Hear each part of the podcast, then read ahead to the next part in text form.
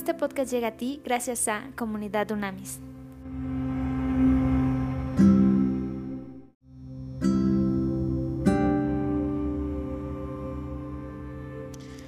Trascendente día, vamos a iniciar hoy una carta nueva. Vamos a estudiar eh, Primera de Pedro, lo que se conoce como Primera de Pedro, así es que hoy día vamos a hacer la introducción de esta también interesante carta. A ver, el autor evidentemente es el apóstol Pedro, el apóstol Pedro. No hay ninguna duda ni ninguna evidencia en la iglesia primitiva que cuestionen o nieguen su autoría, entonces la damos como un hecho. Y aquí claramente en la misma carta se establece que Silvano, eh, eh, acompañó a Pedro en este que era su segundo viaje misionero y parece ser que él, él, fue el que redactó la carta. Pedro la dictaba y Silvano la redactaba y además es, un muy pulido estilo griego, por lo tanto se, es muy evidente que debe haber sido alguien como Silvano. Es interesante que en esta, en esta carta existe un paralelo lingüístico muy muy claro y literario entre Primera de Pedro y los discursos del apóstol Pedro en el libro de los Hechos. Con esto confirmamos todavía más la autoría de Pedro de esta carta, ¿ok? Entonces, ¿se acuerdan el, día que Pedro habla en Pentecostés? Es muy similar los contenidos, los mensajes clave que se hablan en esta carta. Habla claramente del sacrificio de Cristo, es muy importante. En Hechos 2.23 y, en esta carta hay una similitud concreta, la resurrección de Cristo, el ascenso en gloria de Cristo también, es muy claro en Hechos 2.32, 35, el, el, papel del bautismo específicamente como eh, eh, perdón de los pecados en Hechos 2.38 y también muy claramente en el discurso de Pedro en el concilio de Jerusalén, el primer concilio, la gran primera reunión de líderes de la iglesia primitiva. Es muy claro ahí también, en Hechos 15.7 hay un paralelo muy claro. La, eh, es importante la pureza del corazón, otro mensaje clave es la pureza del corazón que todos debemos tener que esto es importantísimo para aceptar el Evangelio, esto es en Hechos 15 también se confirma. Entonces muy claro el paralelo, eh, muy muy importante de mensajes clave, de discursos en relación al apóstol, específicamente eh, Pedro. Entonces no hay ninguna duda de su autoría. Ok, ahora la fecha, la fecha es interesante porque aunque no hay una fecha determinada, un año específico como en algunas otras, Aquí es muy claro que eh, Pedro, eh, vamos a sacar contexto, que es lo que siempre sucede. Cuando no hay una claridad de fecha específica, se saca contexto. Entonces, esta carta Pedro lo dirige a todos aquellos de la iglesia primitiva que estaban dispersos en el Asia Menor y de una u otra manera estaban sufriendo un rechazo del mundo muy fuerte por la obediencia a Cristo, por seguir a Cristo. Entonces él, él claramente les habla de una herencia espiritual. Entonces el apóstol al saber estas pruebas tan duras que estaban pasando esos integrantes de la iglesia primitiva, que son expatriados, se le llama la etapa de la dispersión, es muy importante que él dirige esa carta hacia ellos. Entonces, y hace también una paráfrasis referencia del exilio de Israel en el Antiguo Testamento, como muchas otras cartas que hemos estado estudiando. Entonces, estas, estas personas de la iglesia primitiva, la mayoría eran gentiles conversos, ¿ok?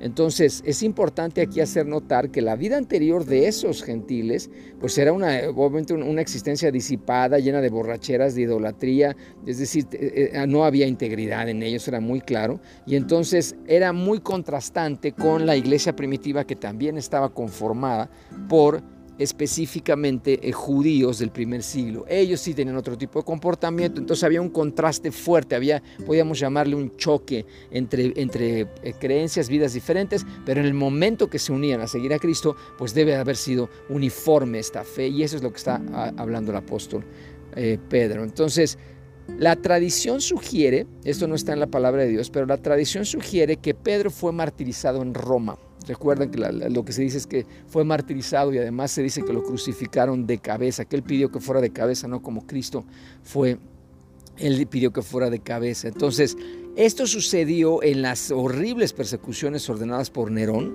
contra los cristianos, en donde él mismo incendia la ciudad, y esto sucede en 64 después de Cristo. Y acuérdate que Nerón lo que hace es que le echa la culpa a los cristianos. Entonces, pues imagínate, el pueblo entero se va sobre ellos y empieza una persecución espantosa y un sufrimiento terrible en esta iglesia primitiva. Entonces, aquí parece ser que esta carta, específicamente primera de Pedro, fue, escrito en la, fue escrita en la última etapa de Pedro, justo en este momento.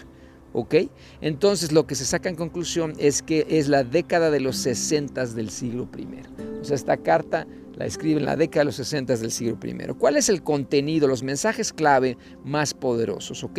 El apóstol Pedro y esa iglesia primitiva recuerda que se estaba moviendo en una vida de fe, en una sociedad sin Dios, muy similar, a mí me impresiona, muy similar a lo que estamos viviendo hoy.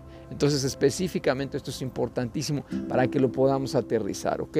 O sea, específicamente es importante ubicar el paralelismo en aquella iglesia primitiva donde era una sociedad sin Dios, absolutamente que no tenían a Dios, lo consideraban, a la que tenemos actualmente. Entonces, este contenido de mensajes clave es muy importante porque específicamente el apóstol hace mucho énfasis en que sí, hay un sufrimiento injusto que no deberíamos estar pasando y no deberían estar pasando en esa época la iglesia primitiva. Pero es lo que dice todo el tiempo en esta carta de mensajes claves. Hay que ser pacientes porque eso es aprobado delante de Dios. Y recuerda que la paciencia no es estar nada más así, sin hacer nada y apático o desesperado o revolcándote en el piso llorando. No, la paciencia bíblica es muy importante porque acuérdense que lo vimos en Santiago. O sea, el fruto de la prueba es la paciencia.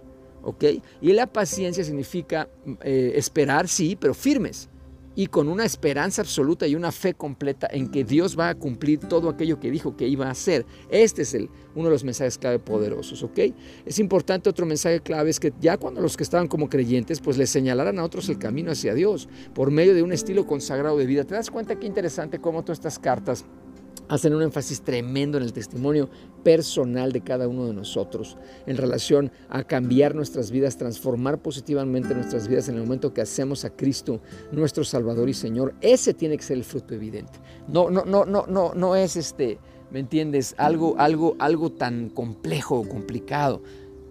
Es difícil cambiar, ¿no? Dejar el pasado atrás y abrazar un futuro y un presente maravilloso en Cristo pero al mismo tiempo es sencillo, porque lo puedes reflejar de inmediato. O sea, no es de que en 20 años usted va a mostrar que no, no, no. O sea, de inmediato realmente puede pasar esto teniendo un estilo de vida consagrado, ¿no? Y aquí el apóstol pues da, da ejemplos muy concretos. O sea, mantengámonos alabando a Dios todo el tiempo, no, no importa la situación que estemos viviendo. Sigamos alabando y adorando a Dios.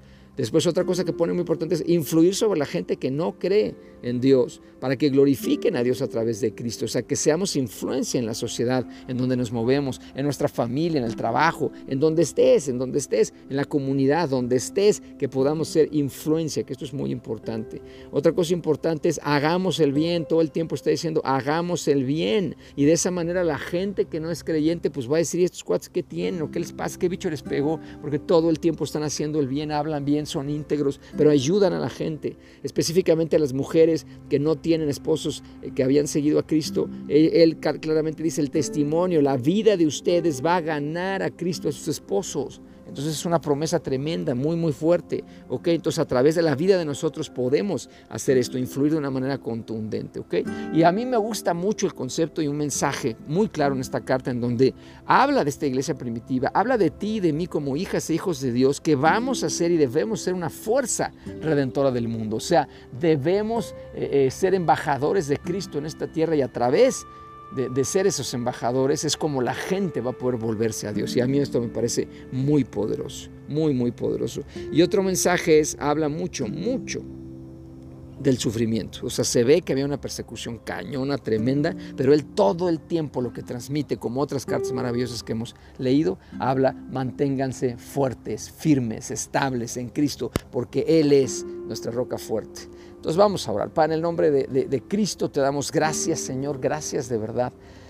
Papá, porque, porque nosotros sabemos que en esos tiempos de la iglesia primitiva había sufrimiento como ahora también lo hay, Señor.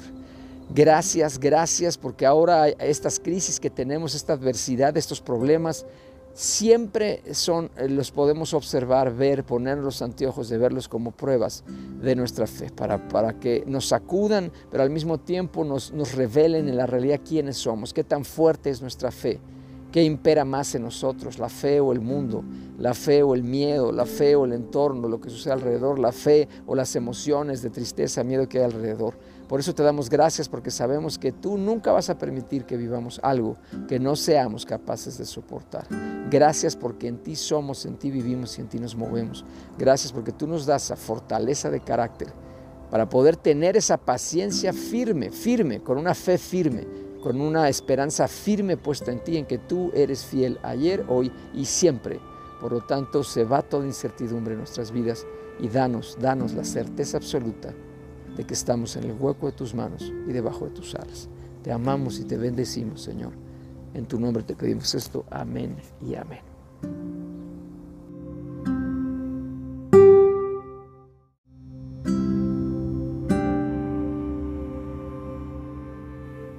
Conoce más en comunidadunamis.com.